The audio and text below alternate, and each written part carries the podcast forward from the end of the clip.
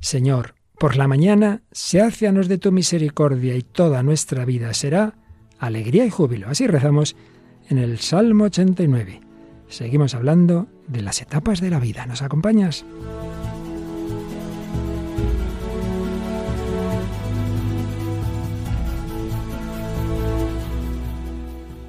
El hombre de hoy y Dios, con el padre Luis Fernando de Prada. Un cordialísimo saludo, avanzando ya este mes de junio, mes del corazón de Jesús, mes que podemos poner, y así lo hemos hecho en una carta de lo que llamamos el rincón del director en Radio María España, con este lema, soy amado, luego existo. Mucho más verdad que aquello de pienso, luego existo. No, no, no. Eres amado, amado por Dios, por el corazón de Cristo y por eso existes. Existen también Paloma Niño y María Águila. Hola Paloma, ¿qué tal? Un saludo para Luis Fernando y un saludo a todos los oyentes. Pues nada, encantada de estar de nuevo en el programa. Y de esos oyentes tienes algún mensajillo seleccionado, ¿verdad? Sí, en concreto a través de la página de Facebook nos han dicho eh, Ramona Benítez, un abrazo desde Paraguay. Violeta Vaca Díaz nos decía, un magnífico programa de Radio María. Saludos desde Nicaragua. Vega Martín nos da las gracias por avisar eh, cada una de esas publicaciones que ponemos pues previamente al programa para para, recordar a qué hora y qué es lo que los temas que vamos a tratar. Y Pedro Torres Pérez em, hacía alusión a una frase de Juan Pablo II que decía: Las lágrimas del siglo XX han preparado el terreno de una nueva primavera para el espíritu humano. Así comentaba el anuncio pues de, de este programa. Bueno, ya hemos tenido una comunicación de esas de alto nivel porque el otro día citábamos la introducción del profesor Alfonso López Quintas a la obra y otras obras también de Romano Guardini, Las etapas de la vida. Y nos ha escrito, ¿verdad? Bueno, es que es voluntario nuestro. Sí, y además pues siempre está atento a Radio María. De hecho, bueno, nos cuenta que le hacen mucho bien, en concreto, por ejemplo, los ejercicios espirituales que retransmitimos. Y vamos a extraer algunas de las frases que dice en el correo. Me gustó mucho el programa porque el padre Luis Fernando supo condensar muy bien el pensamiento de mi querido Guardini.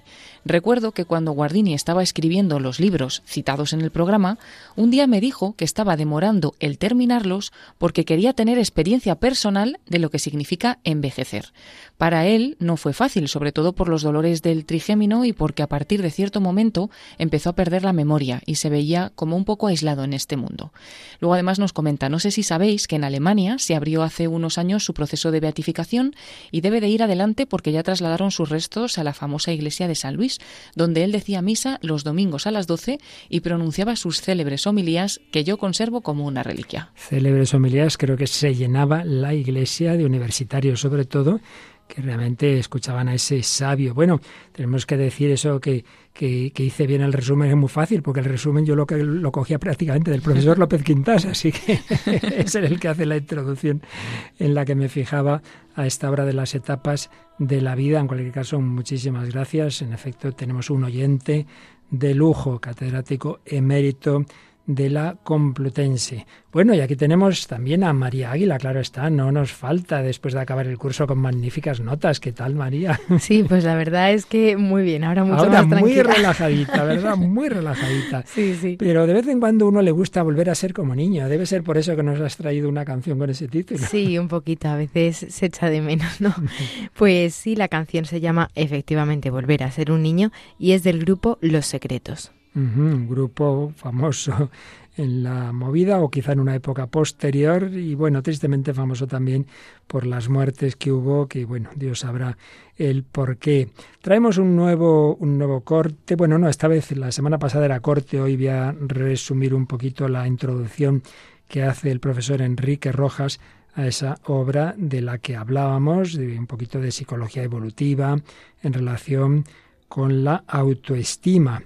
Y luego, Paloma, pues seguimos escuchando testimonios de esa preciosa película que está abierta en YouTube, que es Madre Ben. Sí, la pueden buscar los oyentes por ese nombre, Madre Ben, y es esa película documental de 2022 que hace un resumen de lo que fue la peregrinación de la Virgen, pues por toda España, ¿no? Y en concreto escucharemos el testimonio de Carlos, padre de una niña llamada Carla que tiene pues un problema motriz y demás, ya escucharemos, y también de Elisa, una religiosa del hogar de un hogar de niños en Valencia.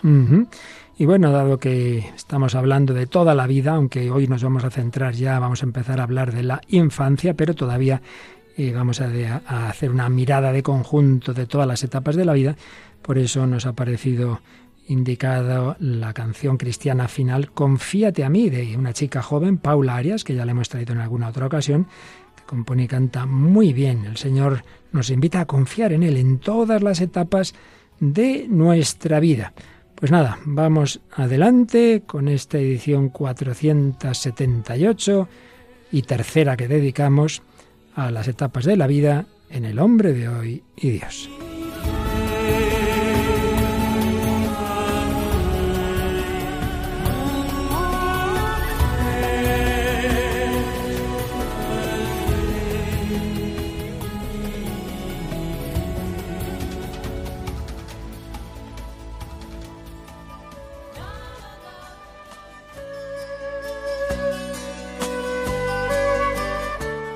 Bueno, pues en los programas anteriores de este bloquecito de las etapas de la vida, hablábamos en general del crecimiento en distintas perspectivas filosóficas, psicológica, teológica, las características del ciclo vital, tal como indicaba el profesor eh, médico y sacerdote, el padre Francisco Insa, algunas consideraciones generales sobre el sentido y el valor de la vida en todas sus etapas, de los profesores Alfonso López Quintas y el fallecido gran teólogo Romano Guardini. Y escuchábamos también un audio tomado de una entrevista que se hizo hace años al profesor Enrique Rojas sobre su obra Vive tu vida, sobre las diversas etapas de la vida. Ahí le escuchábamos, pero yo ahora voy a resumiros lo que dice en el prólogo de esta obra, Enrique Rojas, Vive tu vida.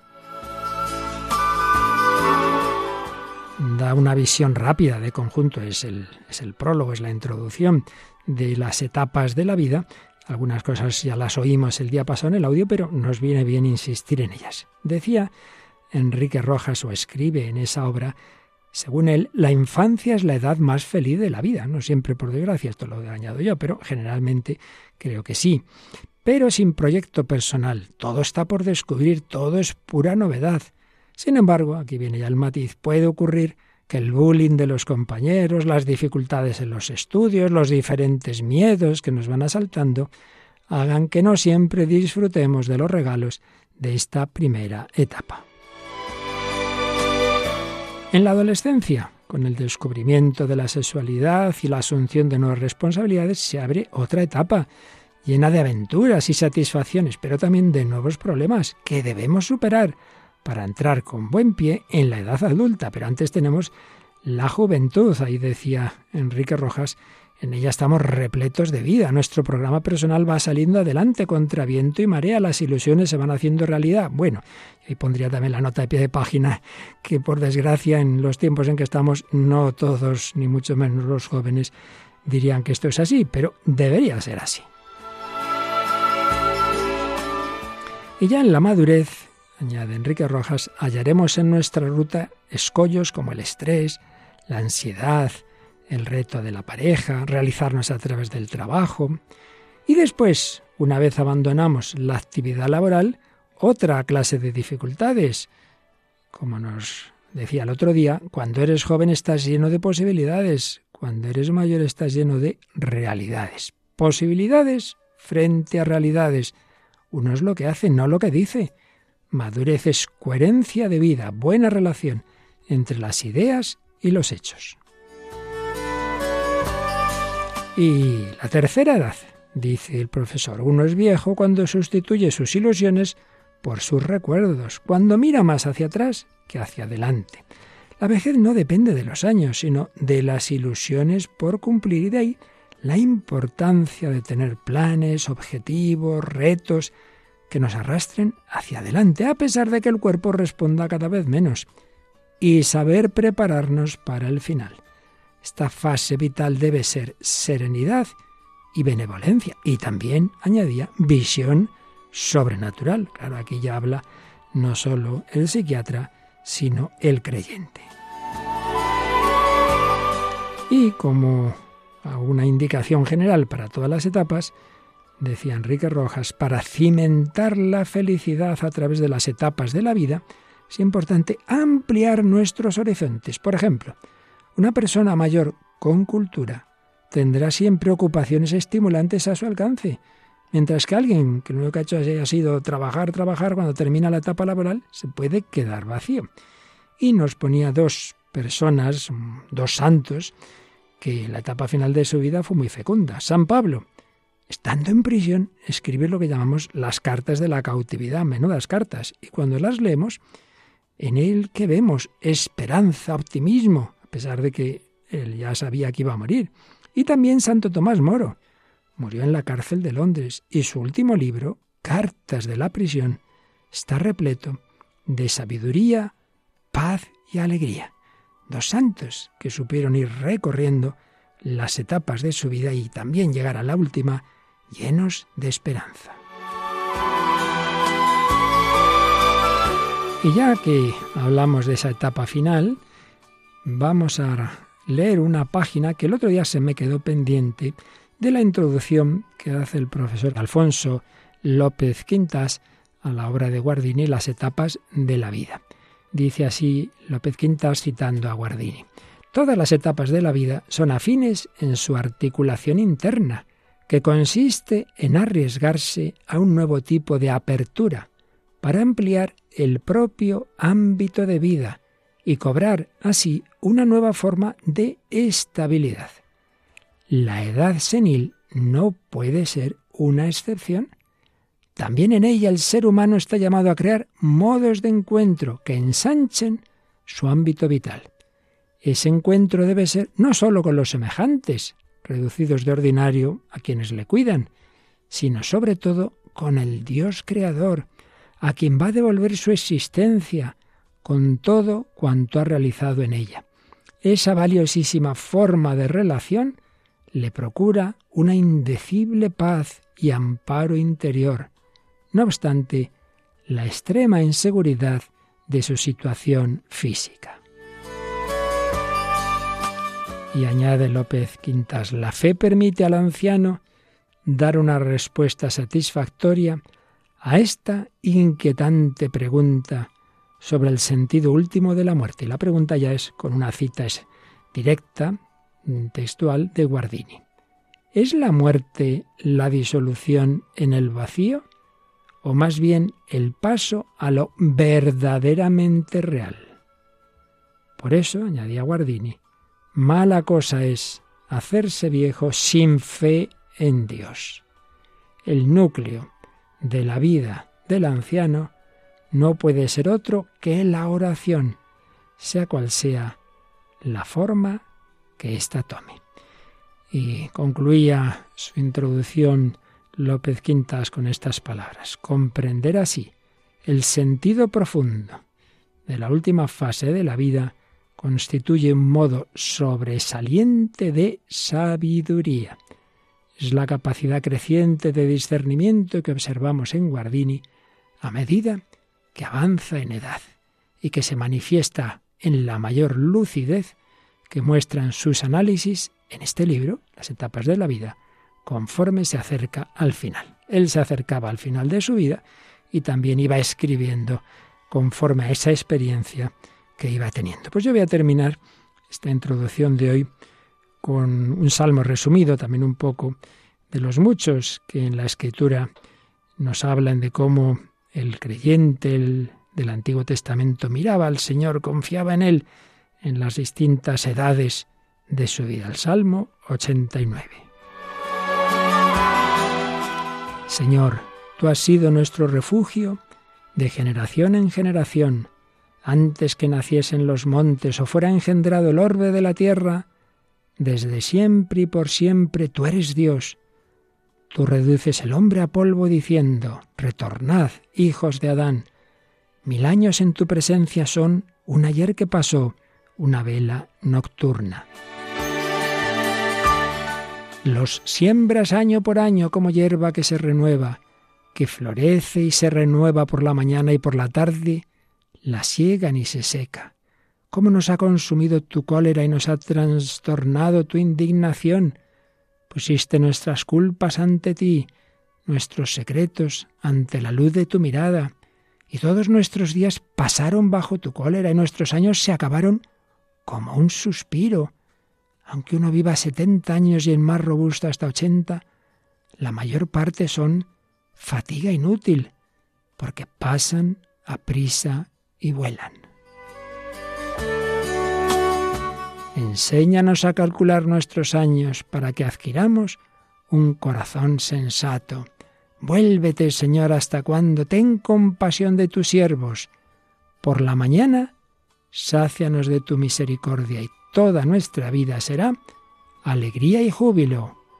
Danos alegría por los días en que nos afligiste, por los años en que sufrimos desdichas. Que tus siervos vean tu acción y tus hijos tu gloria. Baje hasta nosotros el favor del Señor nuestro Dios y haz prosperar la obra de nuestras manos. Sí, prospere la obra de nuestras manos.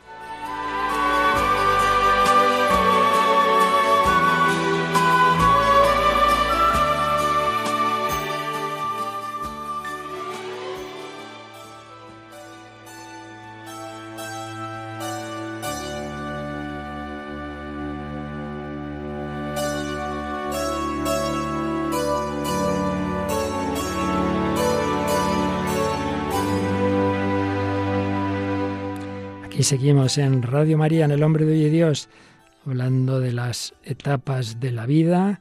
Es el tercer programa que dedicamos a este tema y hoy ya empezaremos a comentar algo de la primera de ellas, la infancia, no sin antes hacer alusión, bueno, hay infinidad de clasificaciones, siempre, bueno, siempre tienen su flexibilidad, porque cada uno es cada uno, pero en fin, más o menos se parecen, más o menos, unos ponen más etapas, otros menos, las distintas clasificaciones de los estadios psicosociales. Quizá la más famosa, por lo menos en el ámbito psicológico, es la de Eric Erikson, que vivió de 1902 a 1994. Desarrolló la llamada teoría psicosocial, en la que distinguía a lo largo de la vida ocho etapas. Otros las reducen, pero bueno, él habla de ocho etapas o estadios psicosociales, cada uno de los cuales él veía en él pues como una crisis, un conflicto, una lucha entre dos posibilidades. En cada una de ellas el individuo está llamado a desarrollar una competencia evolutiva, que sería el primer término de la diada que da nombre a la crisis, y, enfrente está pues lo contrario, claro, lo que le puede llevar a la, a la crisis, ¿no? Luego está, bueno, el, digamos, las relaciones significativas en esa etapa de la vida. También lo que él llama la fuerza básica, que es lo principal que se debe desarrollar, y la patología básica en que se puede caer. Bueno, aquí no pretendemos, esto no es un programa de psicología, simplemente la recordamos un poco la base, que lo tengamos de, de fondo, pero básicamente son estas etapas de dentro de la infancia, él ahí distingue varias etapas, la primerísima infancia, de los 0 a los 18 meses, infancia, el tema clave es la confianza, como enseguida veremos, frente a la desconfianza. ¿El niño confía o no? ¿Ha encontrado confianza? La figura significativa es la madre, la fuerza básica la esperanza, la patología básica el retraimiento. El niño que no encuentra confianza se retrae. Bueno, ya va creciendo, ya tiene año y medio, de año y medio a tres, la niñez temprana. Ahí el tema es la autonomía. ¿Se va haciendo poquito a poquito autónomo? O por el contrario, la vergüenza, la duda, Ahí ya no solo la madre, ya son los dos padres las figuras clave, las figuras paternas. La fuerza básica de desarrollar la voluntad, la patología en que se puede caer la compulsión en el sentido de no atreverse a hacer las cosas, tener miedo. Tres a cinco años, la edad del juego, pues ahí la iniciativa. Y en cambio, lo contrario, la culpa. Ya no solo los padres en general, toda la familia es el gran ámbito de referencia, fuerza básica, la finalidad, patología básica, la inhibición. De 5 a 13 años, ya la edad más escolar, pues ahí hay que desarrollar la laboriosidad o industria. Lo contrario, pues si el niño se acompleja, la inferioridad. Ahí ya el ámbito se amplió bastante. Los vecinos, la escuela sobre todo es fundamental, la gran fuerza a desarrollar la competencia, el chico es competente o no, y lo contrario, la inercia. Y llegamos a esa edad difícil, la adolescencia, que hay quien la pone antes, que la hoy podríamos prolongarla mucho más.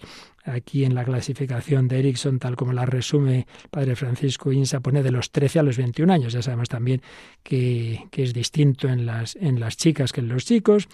Bueno, ahí el tema es la identidad y en cambio lo contrario, la confusión de identidad los grupos de referencia, pues amigos, grupos externos, modelos de liderazgo, fuerza básica, la fidelidad, patología básica, el repudio del rol. Y la juventud, oh, mira, aquí pone de 21 a 40 años, eso también es muy variable, en las JMJ se ha ido ampliando la edad por arriba, tiene su gracia. La intimidad, la intimidad frente al aislamiento. Y ahí, claro, compañeros de amistad, parejas, el tema del sexo, competición, cooperación, la fuerza básica del amor, patología, la exclusividad. La adultez, la madurez. Bueno, aquí también habría que alargar esto bastante más ya. Él ponía de 40 60 años y ya de 60 años adelante vejez. Bueno, bueno, bueno. Esto se ha quedado ya muy, muy atrasado. Pero bueno, en esa etapa, generatividad versus estancamiento. El radio de relaciones significativas el mundo del trabajo, eh, fuerza básica el cuidado, patología básica el rechazo y a la etapa final integridad contra desesperanza y ya el, el ámbito es toda la humanidad.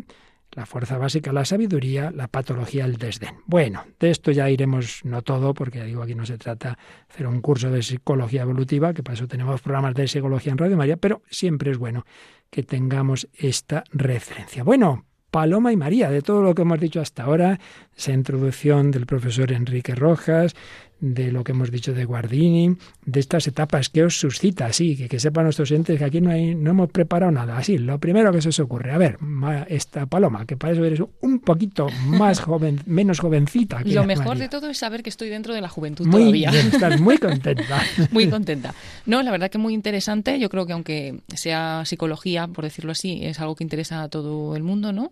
Y me ha gustado eso de que si no desarrollas la competencia básica, pues justamente haces lo contrario, ¿no? Mm. Tienes alguna patología o alguna falta. Hay peligro, y claro, eso es bueno saberlo, tanto para ti mismo como para los que te rodean, pues saber que, que tienes que ir cumpliendo pues esa, esos pasitos eh, poco a poco, ¿no? Y luego me quedo con una frase que, que del principio que hablaba de, del momento de ya de la vejez y demás, que ven, puedes ver la muerte como un paso al vacío o como un paso a lo verdaderamente real, ¿no? Y que por eso es tan importante la fe, yo creo que siempre en toda la vida, pero claro, cuando ya ves que está cerca la muerte, que puede estar en cualquier momento, pero ahí como que lo tienes más claro, pues qué importante es como que el centro de la vida sea la oración, ¿no? Así es. María. Pues a mí me ha gustado también mucho las etapas de, de la vida, como saber diferenciarlas y también lo que se debería hacer o lo que se debe desarrollar en cada una y las faltas que puede haber en cada una porque es verdad que ahora mirándolo desde fuera digo, jolín, pues es verdad, sigue perfectamente lo que sigue una persona normal. Y claro, es muy interesante también pues cuando un niño tiene algún problema o lo que sea para saber para saber identificarlo. Y luego también cuando al principio hablábamos de, de eso de la vejez, que pone que bueno, que Enrique Rojas decía que no depende tanto de los años, sino de las ilusiones por cumplir y también de ampliar ese ámbito de relaciones. Y me ha parecido muy interesante que no solo personal con personas porque claro, y al final en la vejez tienes un poco tu círculo de relaciones creado, pero también con Dios, buscarlo para, pues eso, crear nuevos vínculos o nuevas formas de relacionarte con Él para seguir creando ilusiones. Sin duda, además, como ya veremos cuando lleguemos, y Dios nos concede eh, eh, vida para ello, que espero que sí, eh, una de las cosas claro, que pasa en esa etapa final es que van faltando amigos de antes, bien por la muerte, bien porque tiene una enfermedad que ya no te puedes comunicar, por distintas razones. Entonces, claro, es verdad que inevitablemente el círculo se reduce. Entonces, la importancia, por un lado, lo que decía Enrique Rojas, cuanto más amplio haya sido el horizonte de tu vida, pero por supuesto, si también el horizonte se abre hacia arriba. Y en ese sentido, pues iremos viendo, bueno, desde luego la frase preciosa en efecto de, de, López Quintas, bueno, de Guardini en realidad, pero que la trae López Quintas en la introducción es la pregunta que, que, nos traía Paloma, ¿no? La muerte es la disolución en el vacío o el paso a lo verdaderamente real y por eso sin oración, ciertamente esa etapa final, pues uno comprende que le vengan tentaciones muy malas, ¿verdad? Bueno, pero vamos a empezar por donde hay que empezar, que es por la infancia. Y hoy un poquito, poquito, empezamos a hablar de ella y bueno, pues dedicaremos algunos programas. Y antes de que nos traigas, que ya te veo que estás deseando, la canción, vamos a leer un poquito de lo que decía eh, Romano Guardini en las etapas de la vida. Es una obra breve y evidentemente él no pretendía todas estas subdivisiones de los psicólogos, no, él hace una visión más de conjunto, no se detiene, pero bueno, nos dice algo muy importante que lo dice todos los que tratan de la infancia y sobre todo de los inicios. Y es que antes incluso del nacimiento hay que cuidar esa etapa. Cada vez se sabe más que el niño en el seno materno recibe inconscientemente, pero recibe, recibe amor o desamor. Eh, mm, percibe ser acogido o no, eh, si la madre está tranquila o está nerviosa, si hay estrés en esa casa, si hay mucho, mucho, mucho lío, ¿verdad? Por eso decía Romano Guardina, hay que evitar todo tipo de convulsiones debidas a una inadecuada conducta de la madre, al miedo, a las carencias. Y también hablaba de la importancia del momento del, parto, del alumbramiento. Claro, él escribe hace bastantes años, todo esto ha evolucionado, pero indudablemente eh, es un acontecimiento que se puede grabar profundamente en el alma del niño. Entiendo que sobre todo si ha habido problemas, que ahí puede haber pues alguna algo que queda de una manera inconsciente, ¿no?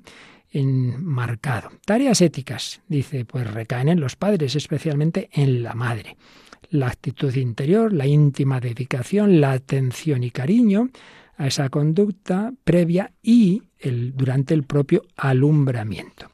Y en cuanto ya a esos primeros meses de vida, dice Guardini, la forma de vida del niño está determinada por estas características. Debe acostumbrarse a la existencia individual, claro, antes todo lo tenía resuelto en el seno materno. Debe aprender a andar, en vez de ser llevado en brazos, a comer por sí mismo. La protección que disfruta consiste ante todo en que entre el niño y el mundo exterior se hallan sus padres, especialmente la madre. Dado lo débil de su capacidad de autoafirmarse, el mundo le es hostil al recién nacido. Pienso que podemos ver un símbolo, esto lo digo yo, un símbolo de yo en el lloro, el llanto, yo estaba muy a gustito y ahora qué pasa aquí, estoy en este mundo extraño. Los padres paran los golpes, protegen al niño de peligros físicos, de heridas psíquicas, lo alimentan, lo cuidan, lo visten, pero el mundo le resulta extraño al niño. Y por eso, cuando ya empieza a hablar, ¿qué es esto? ¿Qué es esto? ¿Qué es esto? La madre traduce lo extraño al mundo de intuiciones y sentimientos del niño. Los padres lo rodean con la atmósfera, o lo deben rodear, con la atmósfera de una constante afirmación, en la forma de colmarlo de atenciones y cariño. De esa manera adquiere la conciencia de estar a salvo y protegido. O más exactamente, el niño no llega siquiera a tener la noción de estar desprotegido. Se entiende cuando las cosas se hacen bien, claro, porque para él los padres representan autoridad, protección y donación en sentido absoluto. Bueno, seguiremos recogiendo ideas de Guardini y de otros autores, pero ahora vamos a ver, podemos entender con estas cosas cuando la infancia ha ido bien y otras etapas no tan bien, que uno tenga algo que en principio es lógico, pero que puede ser un peligro, que es una actitud de regresión y nostalgia, yo quiero seguir siendo niño. Porque has dicho antes una cosa, María, muy importante, esto de las etapas de la vida hay que saber saber qué etapa es, porque claro que hay momentos en que lo que toca es dejarte cuidar, no pretendas de niño ya salir corriendo por ahí. Pero hombre, si eso pasa ya con 15 años, mal asunto, ¿no? Pues sigo siendo un bebé. Cada cosa en su momento, ¿verdad? Claro, y bueno, esta canción sí que es verdad que habla un poco, pues eso, de volver a ser un niño, puesto que es el, el propio título. A ver, ¿de quién es esta canción? Y esta canción es del grupo español Los Secretos, que es un grupo de pop rock fundado en Madrid y que empezó su carrera en 1978, aunque ha tenido muchos cambios dentro de, de su formación. Ha ido cambiando a lo largo de los años y actualmente está compuesta por Álvaro Urquijo, que es el voz y guitarrista que ha estado desde el principio del grupo, y luego por Ramón Arroyo, Jesús Redondo, Juanjo Ramos y Santi Fernández, que estos se han ido incorporando poco a poco. La historia de los secretos se remonta, como he comentado, a 1978, cuando los tres hermanos Urquijo, Javier, Enrique y Álvaro, se juntan con Canito, que era un amigo de Enrique de la infancia, del colegio, y forman el grupo que se llamaba TOS, que ahora es Los Secretos después de que Canito, el batería, falleciera. Más tarde también han fallecido dos de los hermanos Urquijo, que son eh, Javier y Enrique. Y bueno, el grupo fue uno de los precursores de la nueva ola madrileña, del que han surgido otros nombres como Nacha Pop, que es también muy conocido aquí en España.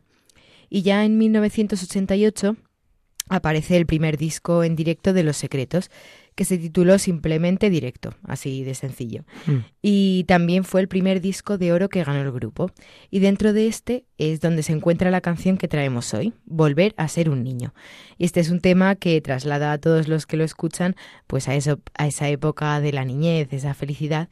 Y también eh, lo representaron alguna vez con Manolo García y además también ha sido el título de un documental sobre eh, Enrique Urquijo, que fue pues eso, uno de los hermanos fundadores del grupo. Pues nada, escuchamos Volver a ser un niño de los secretos, una, claro, una remasterización de una interpretación de hace bastantes años. Con la inocencia más graciosa que apaga el tono de la rosa ese brillo que te vuelve un niño. Llegaste como si tal cosa.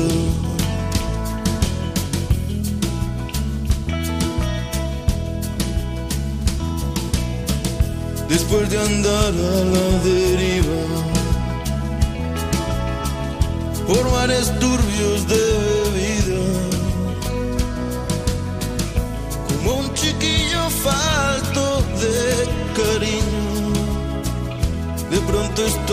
tan sencillo, sencillo.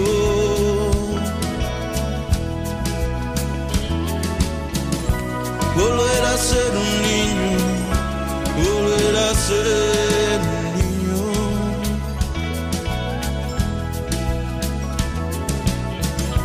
Volver a ser un niño, volver a ser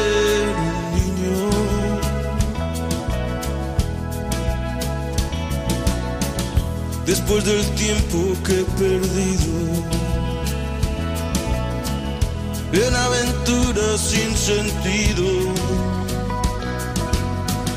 me siento solo y a la vez perdido, solo porque me ha sonreído. Y pido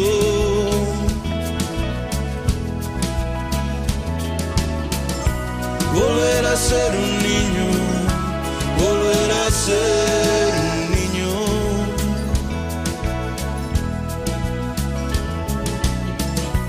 Volver a ser un niño, volver a ser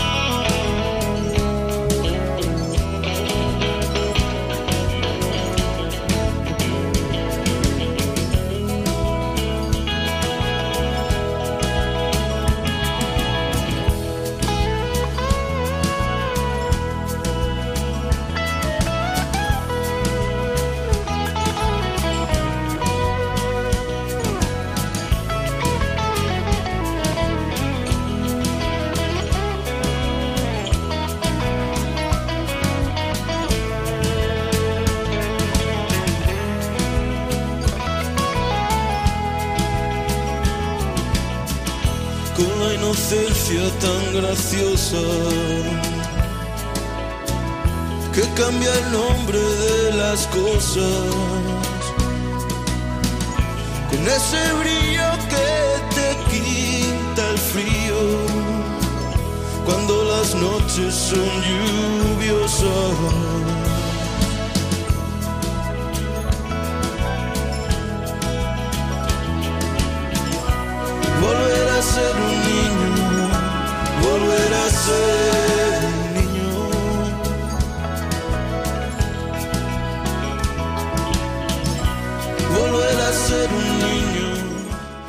Están escuchando en Radio María El hombre de hoy y Dios, con el padre Luis Fernando de Prada, Paloma Niño y María Águila.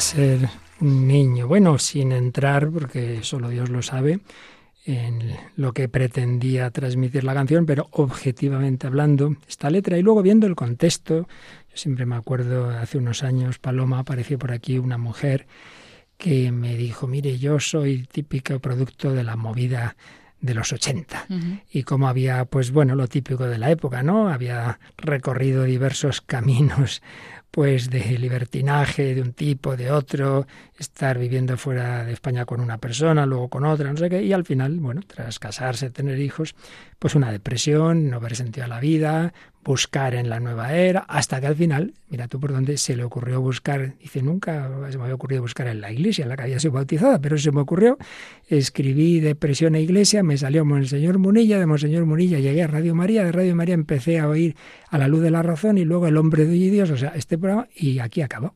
Bueno, toda una historia. ¿Por qué digo esto? Bueno, porque, repito, más allá de no juzgar a nadie, indudablemente en esta canción yo creo que transmite algo de quien ha tenido una infancia tranquila, bonita y luego han dado a la deriva por mares turbios de bebida, en aventuras sin sentido, con un tiempo perdido, me siento solo y a la vez perdido. ¿Qué os parece? Sí, justo tengo esas frases subrayadas y, bueno, es un poco eso, es como la nostalgia de la infancia y de ser niño, que bueno, siempre se tiene un poco porque hemos dicho que es la etapa más feliz de la vida, bueno, es normal que nos acordemos con alegría de esa etapa, pero claro, si eh, volvemos a ella como consuelo porque en la actual estamos fatal, hmm. pues entonces ya, ya no es tan, tan bueno, ¿no? Y esto es lo que parece que es aquí, ¿no? O sea, como está solo, perdido, en aventuras sin sentido, dice, vuelvo la vista atrás, ¿no? Y de repente todo es muy sencillo, porque la infancia todo era fácil, en la infancia era feliz, ¿no? En la infancia, pues todo, todas las bonitas frases que dice. Y por eso hay como esa nostalgia, ¿no? De querer volver a ser un niño. ¿Y la niña de la mesa? pues yo aquí también veo un poco como que a veces la gente no quiere aceptar 100% pues eso, la época en la que está viviendo actualmente y aquí por ejemplo que dice quiero volver porque antes todo era mucho más sencillo, etcétera, pero claro, también pues hay que aprender a aprender justamente hmm. cómo lidiar con esos problemas que te van surgiendo. Por ejemplo, cuando pone aquí me siento solo y a la vez perdido solo porque me has sonreído. Claro, pues también tienes que aprender a lidiar con que no solo con que te sonrían, ya sea pues eso, una persona o a lo mejor eh, pues eso, la bebida o la droga o cosas de estas que te incitan a, a hacerlo, pues también saber tú eh, individualmente cómo afrontarte a ello y no tener que recurrir siempre a esa época de cuando eras un niño que, claro, estabas todo el rato pues bajo el colchón de tus padres o la gente que te cuidaba.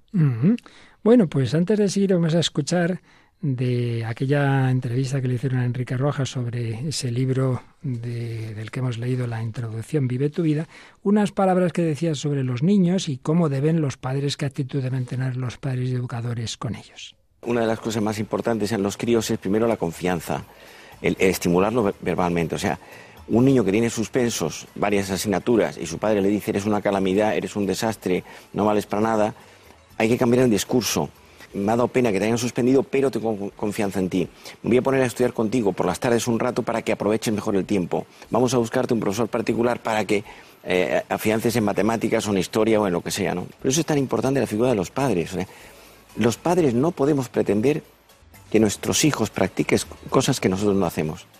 Por eso educar, educar es seducir con los valores que no pasan de moda. Educar es entusiasmar con las cosas grandes.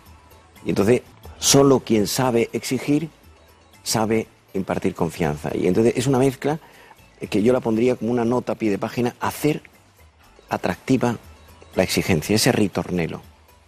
Bueno, qué consejos. En pocos, no ha llegado ni al minuto Anda que no nos ha dado aquí consejos Enrique Rojas. Sí, ¿eh, da, muchísimos titulares, hay que estar apuntándolo todo, no te da tiempo.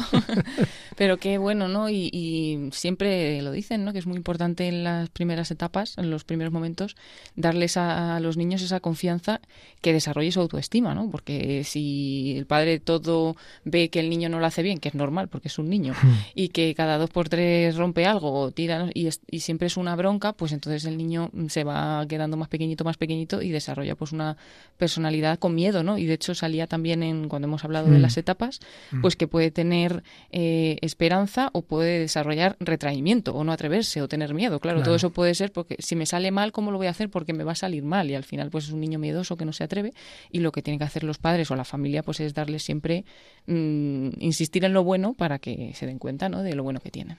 Claro, pero luego también lo que hablaba de que esté un poco la exigencia, o sea, un poco, claro, tampoco vas a decir pues lo que decía Paloma, estar todo el rato de broncas o exigiendo 100% todo lo que tiene que hacer el niño, pero un poco de exigencia siempre viene bien también para que el niño mm, no le das la mano y te coge el brazo, ¿sabes? De los padres encima. Entonces, eh, pues me parece súper interesante lo que dice, la verdad. Lo ha dicho muy bien, hay que unir exigencia y confianza. Yo hace muchos años oí una frase que no sé de quién es, pero que siempre que la repito todo el mundo dice, uy, qué bien está dicho, y es verdad. Dice, una exigencia sin amor me subleva. No hace más que exigirme, pero sin amor, y bueno, esto que es un cuartel, un amor, un supuesto amor sin exigencia me degrada. Sí, niño, no te preocupes, y tus papás te lo hacen todo. El amor con exigencia me eleva. La exigencia sin amor me subleva, el amor sin exigencia me degrada, me deja ahí abajo, el amor con exigencia, que es lo que decía Enrique Rojas, es lo que me va elevando. Entonces hay que ir graduando. Qué bonito también educar es entusiasmar, entusiasmar con lo que realmente vale la pena, con los valores, pero claro, con coherencia de los padres y educadores, pero siempre transmitiendo autoestima. Lo has hecho mal, pero lo harás mejor. No es que no sirves para nada, que eres un desde. Eso se graba, se graba. En la infancia, en la, en la adolescencia, es terrible. Yo lo digo por experiencia de hablar con jóvenes y es que lo llevan grabado. Pero vamos a ¿quién te ha dicho eso? Y por eso siempre van a un examen, lo que sea, pensando que les va a ir mal, porque ya es lo que se les ha quedado grabado. Bueno, también es verdad, gracias a Dios, Paloma, que uno ha podido tener, uno ha podido tener un, una, bueno, pues una mala infancia, incluso no tener padres, a ver, vamos, en el sentido de haber sido abandonado, y es lo que vamos a escuchar en, uno de los testimonios que aparece en la película Madre Ben en Valencia. ¿Qué ocurre allí? Hay un hogar de niños, ¿verdad?, que aparece en esta película. Sí, eh, uno de los días que la Virgen peregrinaba por España, eh, pues se paró en, un hogar de niños desamparados en Valencia. Y escuchamos en un pequeño corte a la madre Elisa, que es una de las encargadas de estos niños allí, que cuenta qué pasó ese día que la Virgen visitaba a estos niños que muchas veces, pues como llegan de diferentes situaciones al hogar, pues muchos de ellos tienen grandes heridas, ¿no? Y bueno, ¿qué hizo la Virgen en aquel día? Yo soy Madre Elisa, pertenezco a la congregación de Madres de Desamparados y San José de la Montaña y actualmente estoy aquí en el Hogar de Valencia a cargo de los niños que están acogidos en nuestra casa. La Virgen vino a esta casa para ver a los niños acogidos que en verdad son sus preferidos, son los, que de verdad la necesitan. Y a mí se me vino a la cabeza la frase de, Santa Isabel, de la prima de la Virgen, cuando dice, ¿quién soy yo para que me visite la madre de mi Señor? Cuando estuvo aquí Madre Ben, justo dos días antes de llegar, coincidió que llegaron dos hermanos, uno de seis y otro de ocho años, que llegaron diciendo que, ellos no llevaban madre. Es una, expresión de niño, ¿no? decir, yo no tengo madre. Y claro, el hecho de ver que era la Virgen y explicarle que es nuestra madre, es que no tienen madre, no, tú sí tienes madre, claro que sí. Nuestra madre que está en el cielo es la madre de todos y nos cuida como la que más. Y eso a los niños les consoló. Vienen con heridas tan grandes, tan grandes que es necesario que ellos sientan un amor más grande, porque si no se curan, después ellos no son capaces de amar lo viví siempre como algo tan natural, el tener un padre, una madre, unos hermanos, que yo nunca lo valoré hasta que yo no estuve delante de un niño desamparado. Ahí yo le escribí una carta a mis padres dándoles gracias por lo que no había hecho en toda mi vida. Es que no sabemos, no sabemos el regalo que tenemos y no lo valoramos.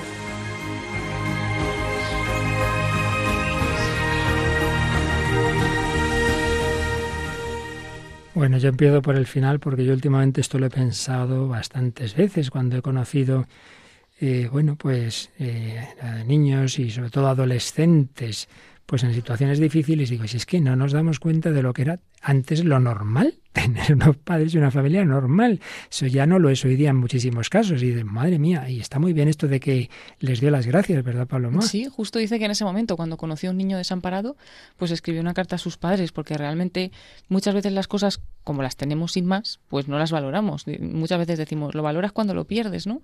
Y qué triste es eso, pero es muy humano, vamos a decirlo así. Eh, lo, nos dejamos pasar el tiempo hasta que nos vamos dando cuenta de las cosas. Y en concreto, pues qué bueno es eso. Y luego también lo que habla de que los niños necesitaban experimentar el amor de una madre mm. para curarse y poder luego ellos también amar, porque si no partían de ello. Esa frase es muy buena, si no son curadas esas heridas de desamor, luego no serán capaces de amar. Sí, yo la verdad que esa frase también me la había apuntado y en relación con la anterior, hace poco veía un programa en el que entrevistaban a chicos así jóvenes acerca de la relación pues con sus padres y con su familia, entonces les preguntaban que si les daban muchos abrazos o les decían mucho te quiero y ellos decían que no, pues que la verdad que no. Y claro, ahí cuando ya empezaban a hacerles tantas preguntas y ellos a darse cuenta de lo poco agradecidos que han sido siempre con sus padres, como que les empezaba a entrar el remordimiento de pues ojalá sí que les hubiera dicho más. Y, y entonces nada, al final pues llegan los padres de todos esos niños y claro, se ponen como súper contentos de verlos que realmente siempre los han tenido ahí, siempre les han podido decir te quiero y dar un abrazo, pero no lo habían hecho y en ese momento se dan cuenta de de lo mal que han hecho al no decírselo y claro, explotan de amor de decir gracias papá, gracias mamá por, por todo lo que me habéis dado. Qué bonito. Bueno, pues si en ese, en ese testimonio que nos has traído de este hogar de Valencia son niños, pues bueno, que habían sido abandonados por sus padres o que no los tenían por lo que fueran. En cambio, mm, ahora nos cuentas una historia que es justo al revés, es acogida de una niña con, seria discapacidad, ¿verdad? Sí, es una niña, Carla, que tiene problemas motrices eh, a raíz de un pues otro problema que tuvo en el nacimiento, ¿no? En el parto.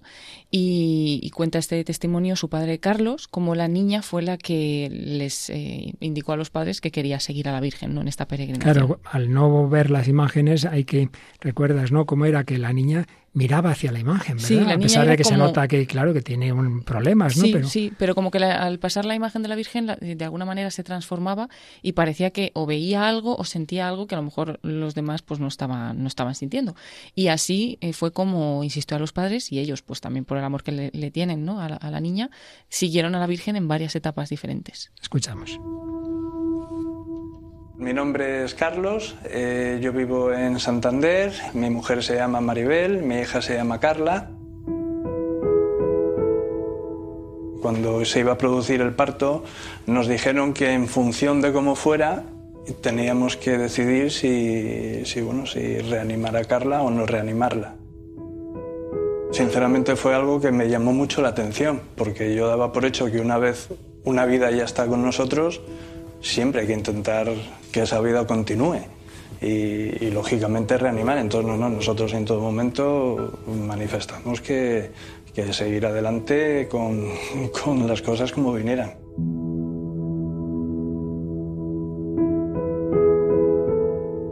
La Virgen iba a una parroquia que está al lado del pueblo donde nosotros vivimos, entonces nos enteramos y fuimos también. Y allí fue cuando Carla eh, nos dijo que ella quería seguir a la Virgen, que ella quería ir a Santiago y que ella sentía la necesidad de seguir a la Virgen. Y a partir de ahí, pues fue cuando por medio de Carla eh, decidimos eh, hacer las etapas que pudiéramos. Todo eso ha sido un proceso muy largo y de un sufrimiento brutal. Pero hoy le doy gracias a Dios porque he sentido a Carla tan sumamente feliz. Yo no lo puedo explicar con palabras, pero es un sentimiento que ella me transmitía y era una felicidad.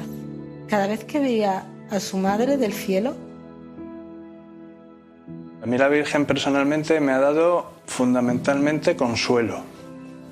Nada que ver la situación anterior con la actual. La situación anterior, aunque tú sabes que la Virgen está, tú rezas, pero digamos que Madre Ben lo que ha hecho es hacerla más presente, tenerla aquí, la ves, y, ese consuelo es importantísimo. Madre mía, les proponían que no viviera esa niña y en cambio esa niña, a pesar de las discapacidades que tiene, pues tiene una intuición especial con la Virgen María, se llena de alegría y alegra a los padres. Bueno, María, fuerte, ¿verdad? Sí, y alegra a los padres y a todos los que, los que ven la película, porque yo también me acuerdo de ese momento, que es que veías ahí a la niña como como intentando ir a agarrar a la Virgen, no sé cómo decirlo. Y claro, con, con tal discapacidad, pues es un, como un acto precioso de decir, jolín, o sea, de verdad tiene que haber algo porque ese sentimiento que tenía ella no, no era normal y que también al final eso les da esperanza también a los padres. Así es. Paloma. Ver también como muchas veces los más sencillos no son los que más eh, se dan cuenta de las cosas. En concreto esta niña pues pasaba por ahí la Virgen y nosotros a lo mejor pues la, no digo todos, pero bueno, que hay quien la, a lo mejor la veía pasar y le daba un poco igual y sin embargo a hmm. ella le tocaba, o sea que en su sencillez era capaz de ver a la Virgen realmente presente, no en la imagen, que al final es una representación, mm. pero saber que, que, la Virgen realmente existe, está ahí y, te acompaña, ¿no?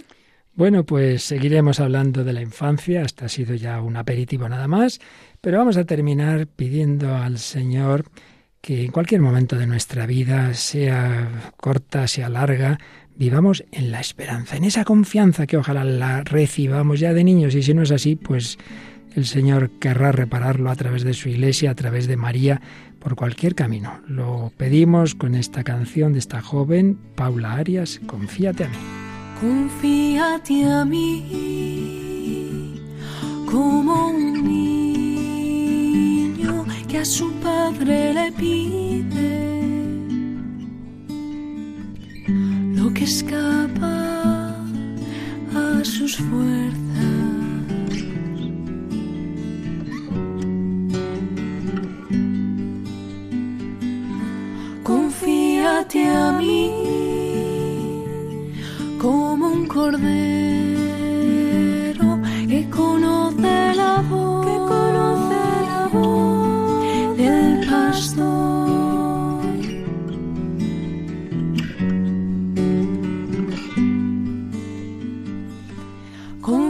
a mí, se barro en mis manos,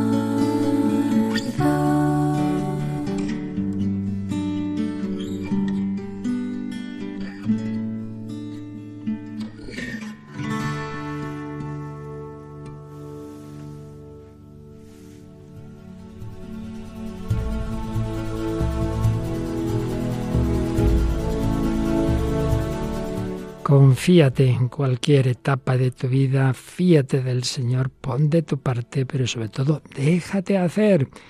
Y eso nos ocurre en este programa. Aquí vamos poniendo nuestros elementos de un tipo y de otro, pero al final el Señor es el que va actuando. A nosotros mismos nos enseña, no faltaría más, y esperamos que también a vosotros. Y ya sabéis que nos lo podéis seguir contando en ese correo, el hombre de hoy y Dios, arroba radiomaria.es o a través de nuestras redes sociales y todo el que quiera recuperar todos los anteriores, que no son pocos, pues recordamos cómo se puede hacer, Paloma.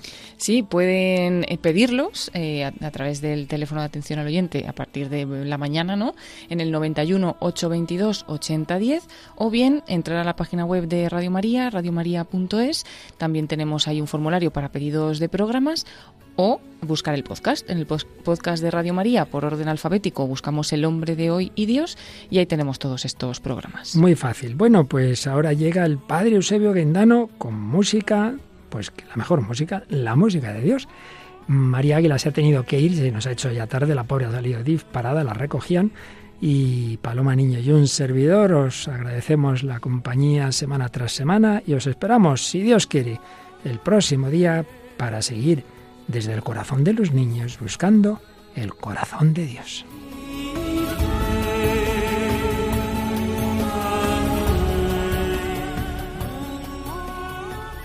Así concluye El hombre de hoy y Dios, un programa dirigido en Radio María por el Padre Luis Fernando de Prada.